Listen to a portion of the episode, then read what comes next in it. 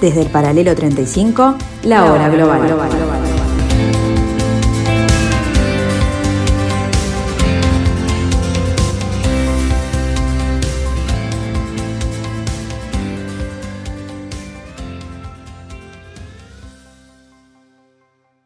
Muy buenas tardes amigos, bienvenidos a este martes 13 de diciembre del año 2022, aquí en la tarde de Radio Mundo, aquí en el 1170 AM de vuestro dial, aquí en la hora global.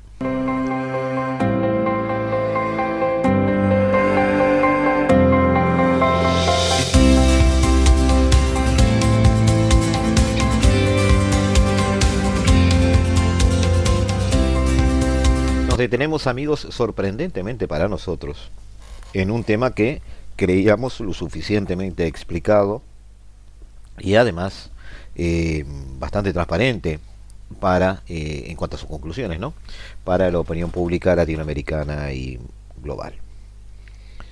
Eh, los recientes sucesos en el Perú en el cual el último programa nuestro hicimos algún comentario y además señalamos algunas lecciones que nos daba este tipo de insuceso eh, han sido bastante, este, siguen siendo bastante controversiales porque, este, increíblemente, para nosotros pensábamos que no iba a tener una deriva de este tenor en estas últimas horas. Este, tienen a conformarse dos bibliotecas respecto a lo que eh, pasó en el Perú y debiera haber pasado. Em, hay que reconocer que, como dice Enrique Gomariz Moraga, un investigador de Flaxo en, Latinoamérica 21, a quien leímos este, hace un rato. Eh, el escenario latinoamericano, en este escenario, las sanas reglas de juego político pueden retorcerse, pero afortunadamente no demasiado. Estamos de acuerdo con eh, Gomaris Moraga. Eh, las reglas de juego se suelen torcer en Latinoamérica mucho menos que antes, sobre todo en países que están profundamente divididos, eh, que presentan esas tan metadas grietas. Y es una lección que no debiéramos de conocer, es decir, las, las reglas de juego deben de alguna manera preservarse, no, tan, no solo su forma, sino su espíritu también. Es muy probable que en el caso de, Pedro Castillo, ese tercer intento de vacancia que venía impulsado por el Congreso, dominado por la derecha, este, por la oposición en general, pero la derecha en particular, es muy probable, decíamos, que no hubiera llegado a los votos necesarios para poder destituir al presidente. Ahora bien, eh, ante esa incerteza, ese estado de, gris, digamos, em, el mandatario optó por forzar las reglas de juego y disolver el Congreso, pocas horas antes de que se votara esa moción de vacancia a la que se hacía referencia una especie de este, escape hacia adelante. Que lo único que sirvió, digamos, para, o para lo único que sirvió para eh, ponerse en una posición muy difícil, es algunas lo tachan de ridícula, eh, con un poco más de respeto nosotros hablaríamos de este, un incómodo aislamiento del cual él no se había percatado.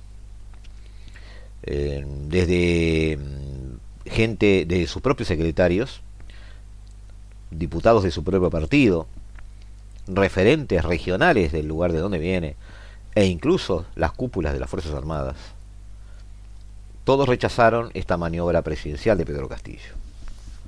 Pedro Castillo sigue hoy encarcelado allí, este, donde muchos dicen que está también Fujimori. Y cuando se trata de, explicar cómo se ha llegado a esta situación, este, se habla siempre de que el problema es Castillo, eh, que en particular se había optado por un presidente incapaz, inepto inadecuado para el cargo. Es cierto que ha tenido una conducción errática en los asuntos públicos, es cierto además que muchas de las incapacidades que se le adjudican son ciertas. Este, en este año y medio de presidencia ha pasado de todo, y mucha parte de ese de todo es culpa de Castillo. Eh, se han formado cinco gobiernos, este, unas veces con presencia moderados, otras veces conservadores y en algún momento incluso radicales también. Este, la última ruptura personal de Castillo fue nada menos que con Vladimir Cerrón, eh, el, quien fue el mentor del partido Perú Libre y llevó al propio Castillo al señor presidencial.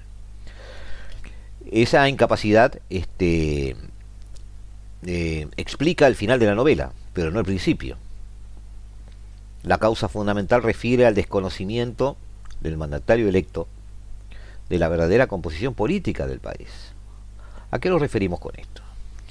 Siempre se pone en, énfasis, y nosotros no lo hemos hecho, nosotros hemos, nos hemos fijado en los números anteriores, justamente en el programa anterior, en que Castillo ganó la segunda vuelta con el 46.8% de los votos frente al 46 y menos, 46.6% de Keiko Fujimori. Es una ganancia exigua, muy pequeña, eh, más pequeña incluso que con la que ganó Lula en Brasil. O sea que cuando Castillo llega al sillón presidencial, obviamente está este, llegando con la mitad de los votos del país. Y a peritas más. Nosotros hicimos referencia a que en realidad Castillo representa un 17% de los votos. Eh, y que eso es cuarenta y pico, es este, el esfuerzo sobrehumano de las fuerzas eh, políticas peruanas para llegar a un, este, a un entendimiento más bien al estilo de sobrevivencia para una segunda vuelta. Pero ninguno de los otros votos que se sumaron a Castillo en esa segunda instancia fueron nunca de Castillo, ni pensaban responder a Castillo, y tampoco pensaban responder a ningún tipo de estrategia política eh, o gubernamental que el propio Castillo pudiera implementar. Pero aunque así fuera, aunque el 46.8% de los votos respondieran al, al expresidente, si fueran votos propios, incluso, aún así, el, el cauce de la grieta es muy significativo. No cabe entonces pensar en ningún analista, tampoco pensamos en ningún operador político, y mucho menos en quién es elegido presidente, en llevar adelante un programa eh, radicalmente de izquierda, eh, con el que había sido este, ganador en primera vuelta, y que definitivamente implicaba una disrupción total del sistema del país.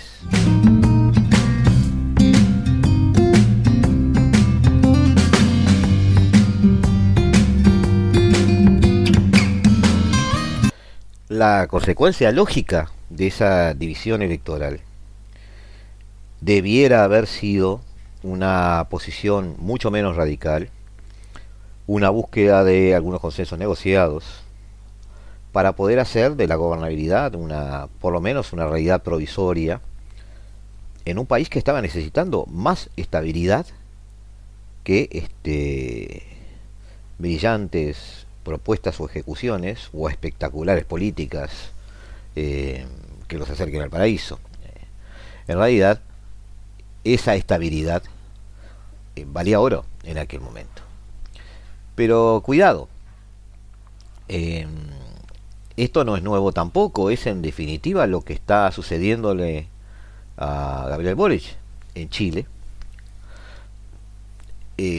otro voto fragmentado en alrededor del 20 y pico por ciento, no llegó el 30, y llega en una segunda vuelta eh, de la mano de una enorme coalición de la cual no se identifica eh, ni siquiera la, la, mitad de ella con la figura del propio Boric. Es seguramente lo que le está pasando a Lula, o le va a pasar a Lula a partir del primero de enero muy distante de aquel Lula que había ganado las elecciones con un 60-40. Nadie le, le, cabe en la cabeza que el propio Lula va a llevar adelante algún tipo de política disruptiva o marcadamente de izquierda. En el fondo, eh, sin que se haga tanto ruido, también es lo que podemos ver con Gustavo Petro en Colombia. También quizás es lo que podamos ver en el último tramo de la presidencia argentina de Alberto Fernández. apenas superados la mitad del electorado, este, es impensable este, gobernar un país en base a políticas disruptivas que solamente alumbren a la mitad del, de la población. Ahora bien, de todas formas, Castillo se tiró a la piscina.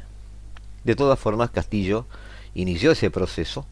Eh, lamentablemente no, no, este, no de forma pacífica se están dando las consecuencias. Este, pero afortunadamente, por otro lado, el pájaro no voló demasiado. Cuidado que también este tipo de consideraciones sirve para un emergente político de derecha que quisiera también implementar políticas de extrema derecha en un país dividido. El símil es, este, es igual. Eh, sucede que hoy estamos ante una aparente ola rosa que este tipo de cosas empieza a desmentir, eh, donde una izquierda reverdecida este, volvería por sus fueros tratando de llevar adelante reformas que prometió en su momento y no fueron posibles de cumplir. Eso es un poco relato, yo diría cuasi eh, en algunos casos, este, pero que pretende ser el relato de este giro hacia la izquierda hipotético. Sin embargo, además, agregamos, porque estábamos en Latinoamérica, eh, un final de fiesta para este circo. A pesar de que aparentemente estaba claro eh, la vocación golpista de, de, Pedro Castillo, a pesar de que muchos festejaron este, la resiliencia de las instituciones democráticas en Perú, todo esto bajo el supuesto de la interpretación correcta de lo que sucedió. Argentina firmó este lunes un documento junto a Colombia, México y Bolivia en defensa del presidente destituido de Perú, Pedro Castillo en medio de protestas, muertos e incidentes que generaron un estado de emergencia en todo el país. El gobierno peruano con Dina Bularte como nueva presidenta respondió a esas acusaciones. Los países firmantes hacen alusión a aspectos antidemocráticos sufridos por parte del expresidente del Perú. El presidente Castillo, desde el día de su elección, fue víctima de un antidemocrático hostigamiento violatorio de la Convención Americana de Derechos Humanos. Argentina, México, Colombia y Bolivia, para nosotros sorprendentemente alineándose en esta posición de defensa de Castillo, eh, abren varias este, interrogantes con esta actitud. Ponen hincapié en, su texto en un llamado a todos los actores involucrados en el anterior proceso para que prioricen la voluntad ciudadana que se pronunció en las urnas. Exhortamos a quienes integran las instituciones de abstenerse de revertir la voluntad popular expresada con el libre sufragio, se agrega en el comunicado conjunto. Pero ¿es posible esta marcha atrás? ¿Es posible esta vuelta al lugar y a la posición de cargo de una persona que eh, justamente eh, pasó a los anales de la historia en las últimas horas por eh, fracasar, no en un intento democratizador, sino en un intento justamente de disolución de cámaras y, reversión del sistema democrático de un país. Eh, como bien recuerda el gobierno de Perú en respuesta un poco a esta carta, la Comisión Interamericana de Derechos Humanos reconoció en el, el 8 de diciembre la actuación inmediata de las instituciones del Perú en defensa de la democracia para evitar la concreción de un quiebre institucional. Entonces, eh, nos queda haciendo ruido, amigos, eh, cómo va a derivar esta situación. Tendrá la mala idea, en nuestro concepto, y es nuestro criterio, el, núcleo duro de la izquierda latinoamericana actual de alinearse detrás de la figura de Castillo, eh, no vemos fuera de Perú, no, no tenemos hoy la capacidad de eh, tener una visión objetiva de dentro de Perú, porque ni siquiera lo pueden tener quienes están así sobre el terreno. Pero desde fuera de Perú, eh, no tenemos una imagen de Pedro Castillo como un eh, presidente demócrata derrocado por fuerzas malignas, este, que lo hostigan y lo acosan porque él simplemente quiere hacer el bien. No, no, no parece ser esa la situación. Los dejamos, la dejamos por aquí amigos porque nos parecía importante este, poner sobre la mesa estos aspectos en estas últimas horas que han este, hecho dudar a muchos y sorprenderse a, otros este, sobre las posibles interpretaciones de una realidad que parecía clara, parecía transparente, parecía fácil de entender.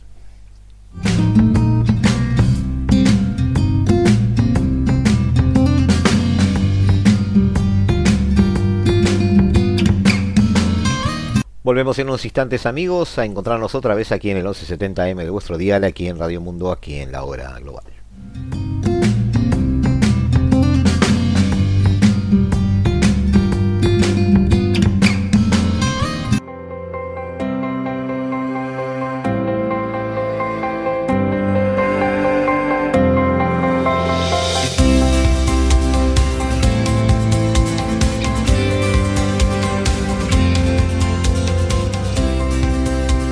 Desde el paralelo 35, la hora global.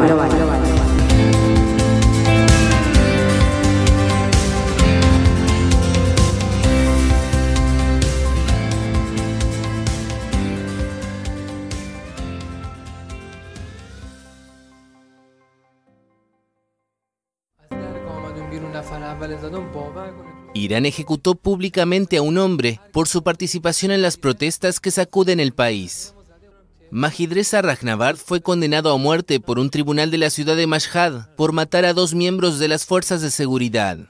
Se trata de la segunda ejecución relacionada con las protestas tras el ahorcamiento el jueves de Mohsen Shekari, un joven condenado por atacar y herir a un paramilitar. La ejecución del lunes es la primera en público en el contexto de las protestas desencadenadas por la muerte el 16 de septiembre de Maxa Amini, una joven kurda iraní de 22 años que murió tras ser detenida por la policía de la moral por infringir el estricto código de vestimenta que deben respetar las mujeres del país. Estados Unidos, varios países de la Unión Europea y el Reino Unido han condenado la aplicación de la pena de muerte a los implicados en las manifestaciones. Pero activistas y ONGs piden una reacción más contundente, incluida la ruptura de relaciones diplomáticas con Irán y la expulsión de embajadores en capitales europeas.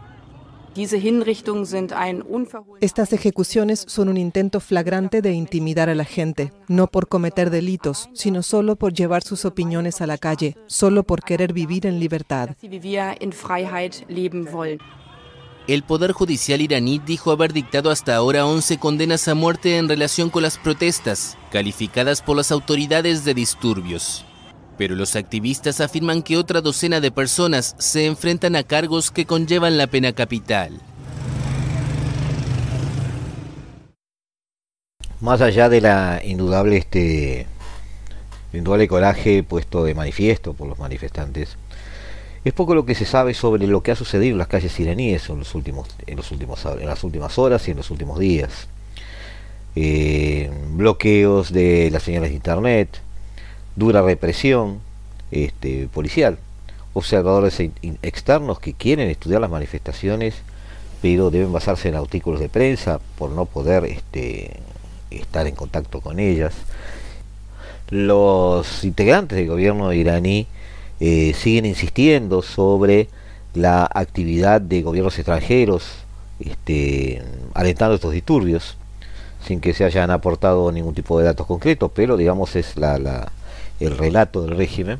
De todas formas, el movimiento parece eh, bastante amplio, bastante extendido, eh, como que pudiera haber concentradamente algún tipo de este, provocación este, extra iraní, digamos para su surgimiento.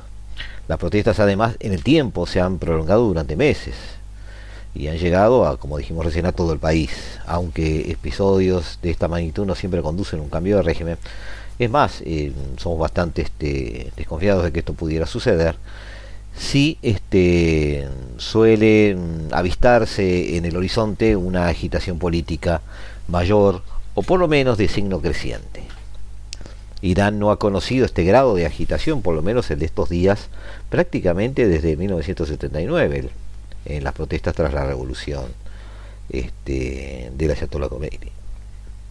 Este movimiento comenzó el 16 de septiembre, recordemos cuando Maya Amini, a quien la policía de la moralidad iraní había detenido por llevar el pañuelo en la cabeza indebidamente, murió bajo su custodia.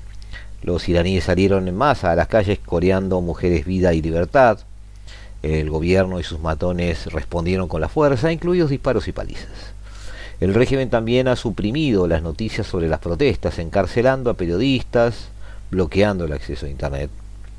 Eh, solo los informes que sortean estos obstáculos entran en archivos para que después puedan ser recopilados, a menudo semanas después de que ocurrieron los hechos.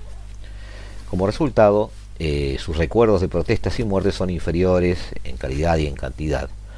Este, los datos muestran que la violencia alcanzó un punto álgido al principio de la revuelta. Al menos una persona murió en 46 de las 213 protestas registradas en la primera semana. El peor suceso fue una marcha el 30 de septiembre en la que los manifestantes pedían eh, justicia para una niña presuntamente violada por un jefe de policía.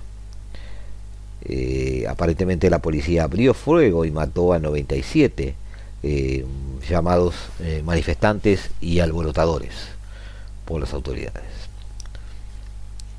El porcentaje de protestas registradas como mortales desde ese momento ha descendido en aquel momento andaba arriba del 20, 20, 21, 22 por allí, hoy están alrededor del 15.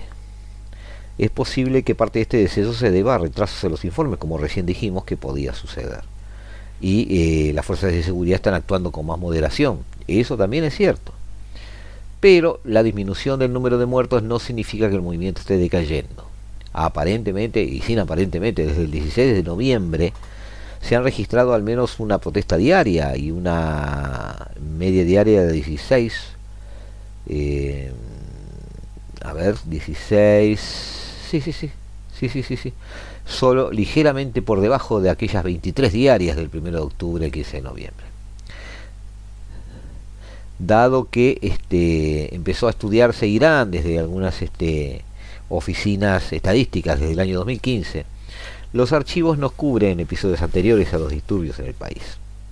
La cifra de 322 muertos registrada actualmente eclipsa los cálculos de otras fuentes sobre las víctimas mortales durante las protestas del movimiento verde allá por el 2009, que rondaba la treintena. Y es de una, em, eh, digamos, escala similar a la estimación de muertes del año 79, cuando se acercaba el derrocamiento de ya de Irán los datos también hacen eh, que las protestas parezcan relativamente sangrientas si se compara con los disturbios en otros lugares. Estos análisis son imprecisos. El nivel de detalle de las cifras varía de un lugar a otro y las manifestaciones difieren en escala y peligrosidad. Sin embargo, las protestas en las que mueren personas son relativamente raras y especialmente propensas a ser eh, denunciadas. Entre los movimientos incluidos, la revuelta iraní es el tercer peor periodo de 90 días medido este, por el número de protestas mortales, como estamos haciendo. Es el sexto por el total de muertes en protestas. Por persona, excluyendo a los países de menos de 10 millones de habitantes, ocupa el octavo lugar en ambos casos. Esto debería poner nerviosos a los gobernantes iraníes.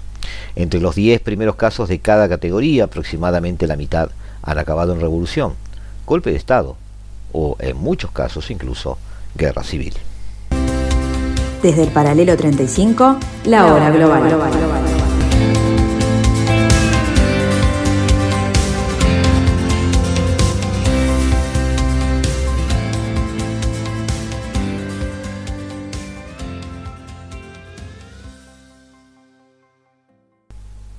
En el caso de en el en el caso de China, amigos, eh, se han anunciado planes para eliminar la principal aplicación de seguimiento del COVID en la última reversión de las medidas de control de la pandemia. Solo unos días después de eh, abandonar abruptamente su política de larga duración de cero COVID. Nosotros ya habíamos hablado sobre esto, encontrábamos una línea estratégica claramente definida en cuanto a eh, no dramatizar el tema del contagio, resignarse a unas tasas de contagio un poco más altas, pero reactivar económicamente este, algunos sectores económicos chinos que implican un aumento de demanda de alrededor del 10%, que podrían sumarse a un 4 y pico por ciento de crecimiento el año que viene.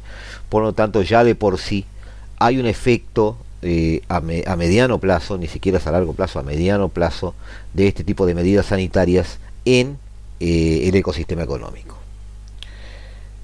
Em, Este aflojamiento, digamos, se produjo cuando las autoridades sanitarias advirtieron sobre infecciones generalizadas en el horizonte er, y además redistribuyeron a cientos de miles de médicos y enfermeras eh, a unidades de cuidados intensivos en preparación para un aumento de Omicron en la población de 1.400 eh, millones de personas. Eh, el martes se retirará la tarjeta de itinerario de comunicaciones administrada por el gobierno, según anuncio oficial el lunes. La aplicación rastreaba los movimientos de las personas, usando señales de teléfonos, identificando a quienes habían estado en áreas de alto riesgo para controlar su viaje a otras áreas. La aplicación nacional fue un pilar central de la infraestructura tecnológica que guió la respuesta del COVID del gobierno. Una gran cantidad de aplicaciones locales y provinciales usaban datos de salud que a menudo no podían compartirse con otras regiones. En línea, los residentes compartieron capturas de pantalla de sus inicios de sesiones finales y se despidieron de la aplicación. Adiós tarjeta itinerario. Conciertos. Aquí vengo, escribe una persona. En los últimos años hemos sido testigos de la historia una y otra vez. Espero que nunca haya un día en que se vuelva a usar, escribió otro. Algunos expresaron su preocupación por la gran cantidad de datos personales recopilados por la aplicación y a otros les gustó. Espero que haya mecanismos y medidas para cerrar sesión y eliminar esto. La aplicación es el último principio de la política eh, de cero COVID de China, eh, que se desmantelará. Durante la semana pasada los requisitos de prueba se redujeron considerablemente, se levantaron las restricciones de viajes nacionales y se permitió a, las personas infectadas permanecer en cuarentena en sus hogares, en lugar de ser enviadas a instalaciones especializadas. Las autoridades de Beijing dijeron que las clínicas de fiebre en los este, hospitales de la ciudad habían recibido más de 22.000 pacientes el domingo, 16 veces más que hace una semana. La tendencia actual de rápida propagación de la epidemia en Beijing todavía existe, dijo Liang, portavoz de la Comisión de Salud de la ciudad. En las últimas semanas los casos locales habían tenido una tendencia a la baja desde un pico de 40.000, 40.052 a fines de noviembre, según estas cifras oficiales. El recuento del domingo de 8.626 fue inferior a los 10.597 del día anterior. Sin embargo, dado que las pruebas obligatorias se redujeron drásticamente y las estaciones de pruebas se desmantelaron, los números de casos oficiales ya no se consideran una medida confiable. El domingo, el principal experto en enfermedades de, enfermedades de China advirtió sobre un próximo aumento de los casos. Son Nashan dijo que la variante Omicron se estaba propagando rápidamente y que una persona podría infectar a otras 22. Esa es la relación, el ratio, digamos. Eh, las autoridades están preparando casi 300.000 médicos para ser reasignados a unidades de cuidados intensivos en todo el país. Con bajas tasas de vacunación entre los grupos demográficos de ancianos vulnerables, el rápido cambio de reglas ha causado cierto temor y alarma entre la población. Antes del año nuevo lunar de enero, el periodo de mayor actividad turística en el país, son esto a la gente a eh, recibir las vacunas de refuerzo es muy poco probable que las personas se les restrinja viajar a casa para las celebraciones del Año Nuevo Lunar, pero aún es importante intensificar los preparativos. Además hubo una preocupación entre los estudiantes de que se, que se supone que deben presentarse un examen importante a fines de diciembre. La prueba de admisión de posgrado requiere que los 5 millones de participantes esperados viajen por todo el país. En su entrevista, Song pareció sugerir con optimismo un regreso a la vida anterior a la pandemia de China en unos meses. Aunque no puedo garantizarlo, la tendencia dice que debería ser el momento. Aparentemente, eh, las restricciones de China para la contención del control del virus inicialmente tuvieron éxito contra variantes anteriores de la enfermedad y permitieron que la mayoría de los chinos llevaran una vida en gran medida normal. Pero el sistema se vio abrumado por la mayor transmisibilidad de variantes posteriores como la Omicron. Eh, el gobierno enfrentó protestas sin precedentes el mes pasado contra los arduos y frecuentes cierres. Muchas de las restricciones se han archivado abruptamente. Los videos difundidos en las redes sociales mostraban centros de cuarentena y sitios de prueba abandonados llenos de desechos de la política anterior. Un video oficial que muestra a las personas quitándose las mascarillas con aparente alivio fue criticado por su sugerencia de facilitar el uso de mascarillas justo cuando el COVID comienza a propagarse sin control. China tiene entonces puertas adentro, un gran desafío, decisiones que tomar y veremos qué tipo de futuro crear.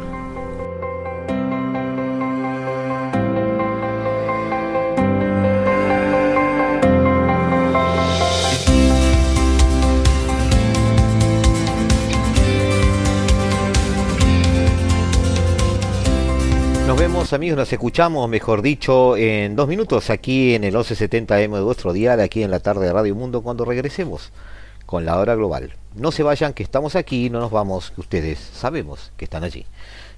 Desde el paralelo 35, la, hora, global.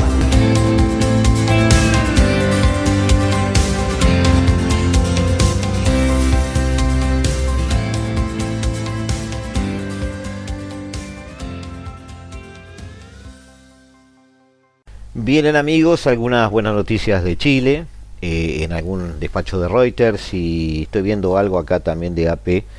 Eh, aparentemente, aparentemente y sin aparentemente, los partidos políticos chilenos eh, en la noche de, ayer llegaron a un acuerdo sobre la hoja de ruta que seguirá el nuevo proceso constituyente, el que había quedado truncado este, hace más de tres meses por ese voto negativo al borrador que habían elaborado. Recién se inicia un nuevo camino para avanzar una nueva constitución, nacida en democracia, es una nueva oportunidad para forjar un nuevo futuro para nuestra patria y nuestro pueblo, dijo el presidente del Senado, Álvaro Elizalde, tras firmar el documento en la biblioteca de este el antiguo este, Congreso de Santiago. El presidente de la Cámara de Diputados este Vlado Milosevic Añadió por su parte que hemos tomado todos los resguardos para no cometer los errores del pasado, para que este proceso funcione bien. Pero, eh, ¿de qué se trata? O sea, en realidad el pacto habla de eh, un nuevo órgano redactor que se llamará Consejo Constitucional, será integrado por 50 personas electas por la ciudadanía y que el proceso también contará con la participación vinculante de 24 expertos designados, 12 por la Cámara de Diputados y 12 por el Senado. Eh, 2 y 12 que acompañarán este, este recorrido. Así que 50 y 24. Las normas constitucionales propuestas se aprobarán por tres quintas partes de, las, de los consejeros en ejercicio, sometiéndose la propuesta final a la aprobación del Consejo por el mismo coro. Los expertos del indiscutible eh, proyecto profesional técnico y académico elaborarán a partir de enero un anteproyecto que será la base de trabajo del órgano redactor, es decir, parte de el comité de expertos o un borrador y de allí se pule por los demás. Cuando el órgano redactor, que será paritario y tendrá escaños indígenas, aunque no se sabe aún cuántos, tenga lista la propuesta de la nueva constitución, la devolverá a los expertos, que iniciarán un proceso de armonización y podrán revisar aspectos de fondo si así lo consideran. El último paso sería el plebiscito, un plebiscito de salida, eh, con voto obligatorio, que se proyectaría para el 23 de noviembre del año que viene. 23 de noviembre del 23. El pacto también contempla 12 bases del nuevo texto fundamental que incluyen la mención de Chile como un Estado unitario, el Estado social y la democracia de derecho, el reconocimiento de los eh, pueblos indígenas y mantenerse a los y mantener perdón a los órganos autónomos como el Banco Central, entre otros. Este es un tema este bastante sensible para ambos lados del espectro político chileno. Al tratarse de una norma que reformula la constitución actual, el acuerdo tendrá que votarse en forma de proyecto de ley en el Congreso y debe ser ratificado por cuatro séptimos de los parlamentarios. Hoy se excluyen de la firma del acuerdo el ultraderechista Partido Republicano y el Partido de la Gente, alineados con la derecha populista. El pacto llega, como ya dijimos, mm, luego de tres meses de intensas negociaciones entre las fuerzas políticas, para elegir el órgano redactor del texto, este, siendo este el primer este, escollo. El proceso constituyente se cristalizó luego de la masiva ola de protestas que eh, removieron el país a fines del 2019, la mayor desde la dictadura de Augusto Pinochet, allá entre el 73 y el 90.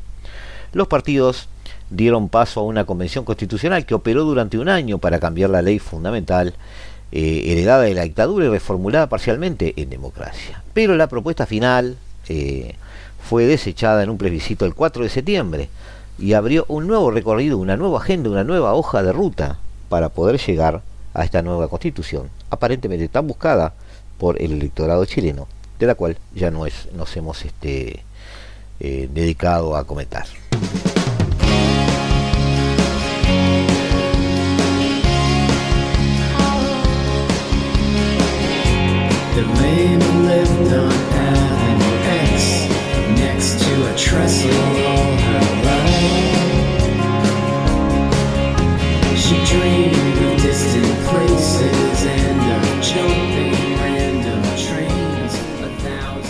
Y volvemos a Asia, amigos, donde Japón decidió calificar por primera vez a China como desafío sin precedentes, así como adquirir misiles que le permitan ejecutar contraataques o ataques preventivos según las nuevas directrices nacionales de defensa que el gobierno tiene previsto aprobar esta semana.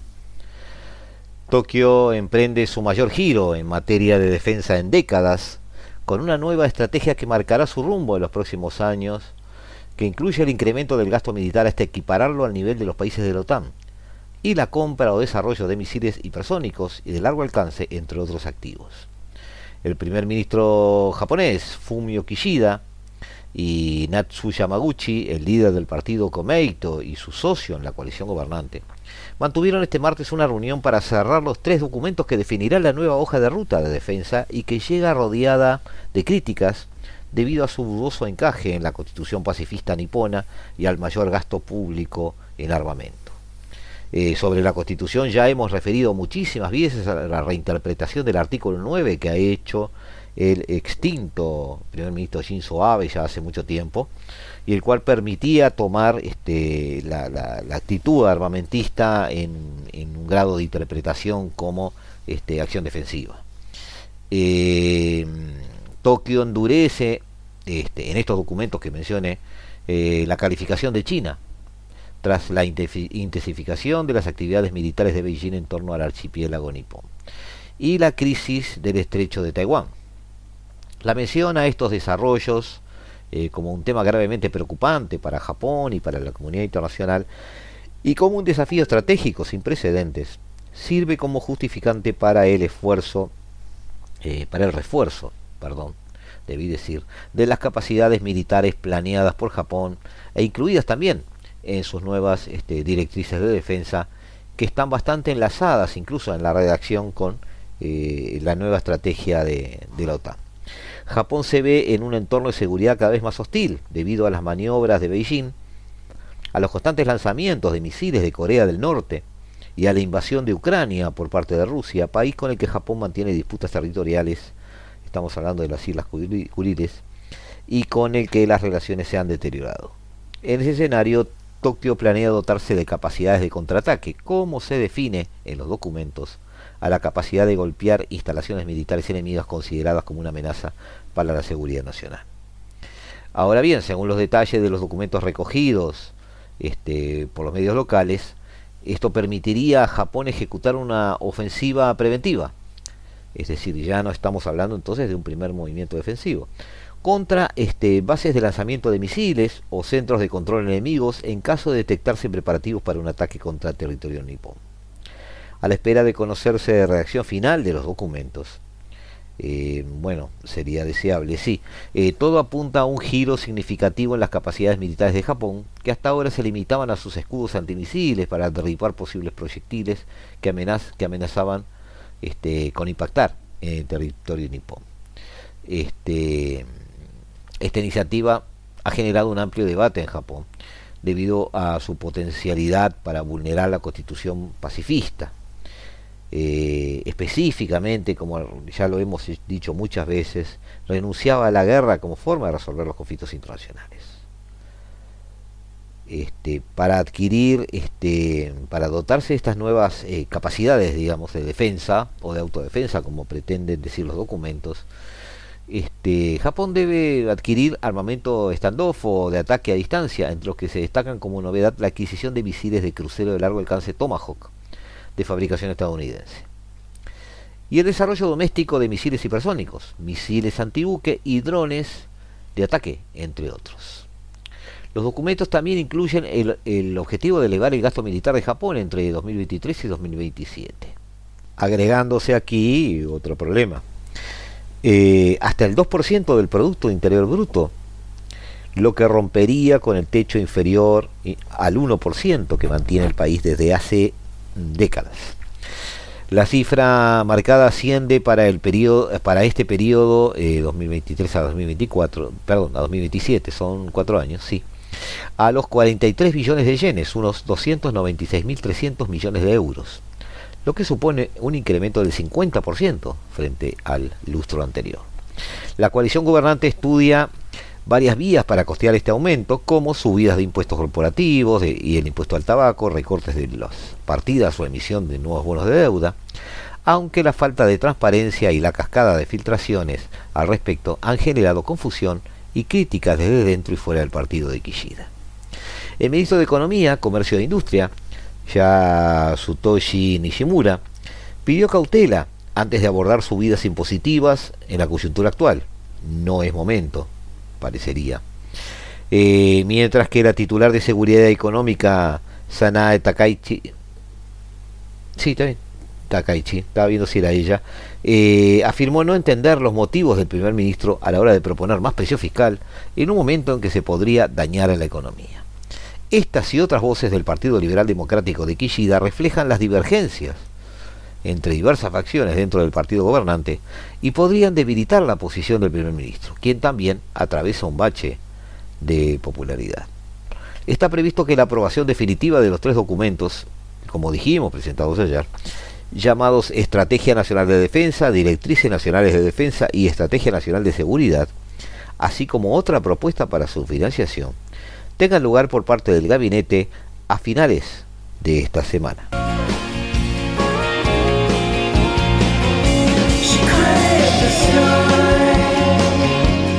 Y seguimos amigos recorriendo el mundo mientras líderes mundiales, eh, mediante una videoconferencia, este, se unen para definir ayudas a Ucrania. Emmanuel Macron dijo en, la cumbre que la, mayor, la ayuda proporcionada por líderes políticos y empresariales eh, permitiría a Ucrania superar el duro invierno mientras las fuerzas rusas continúan atacando sus infraestructuras.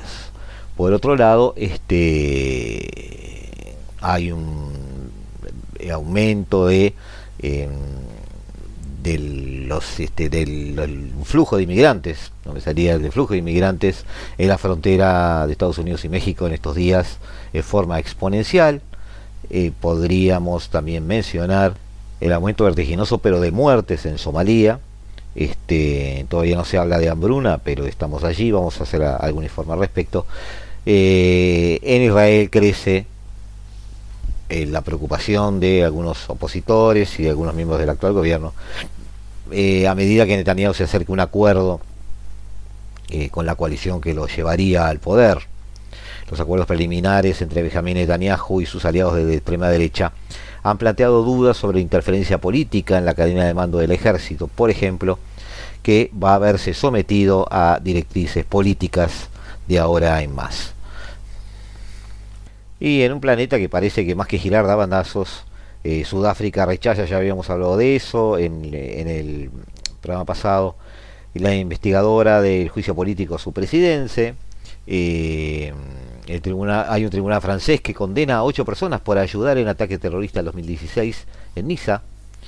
Algunos incidentes en la frontera eh, chino-hindú. Este, soldados de ambos partes se, se trenzaron a golpes de puño. Eh, ¿Qué más podemos decir? Eh, en el Ártico, Noruega detecta movimiento aparentemente de este, operadores rusos, operadores militares rusos no confirmados. En Rusia desmiente que haya tenido algún tipo de actividad en esa zona. Y en Libia desaparece un sospechoso que iba a ser trasladado a Estados Unidos para ser juzgado por el atentado con bomba contra el avión Lockerbie de 1988. Este, esto ha avivado las tensiones en Libia, donde algunos vieron este, más que una entrega una especie de secuestro este, este traslado. Eh,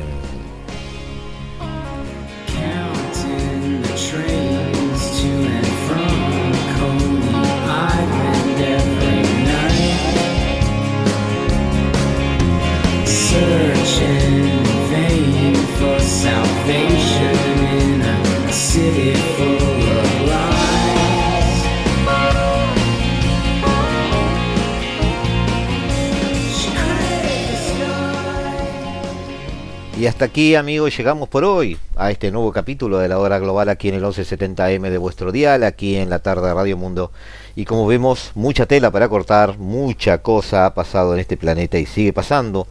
Eh, vamos a este el jueves empezar a centrarnos en algunos aspectos eh, con Leo Araria que en estudios, en algunos aspectos centrales eh, que tienen que ver con el, este, el futuro europeo y algo sobre Estados Unidos. Y intentaremos después en los programas ya sobre más cerca de fin de año este, tratar de encarar con este, expertos en otro tipo de materias algunos otros temas puntuales. Eh, por ahora los dejamos, eh, los dejamos en buenas manos, los dejamos en las manos de Eduardo Rivero, escuchando la mejor música del mundo mientras se hace tarde. Y nos vemos como cada jueves y cada martes a las 15 horas aquí en esta que es su radio, Radio Mundo, en este que es su programa, La Hora Global.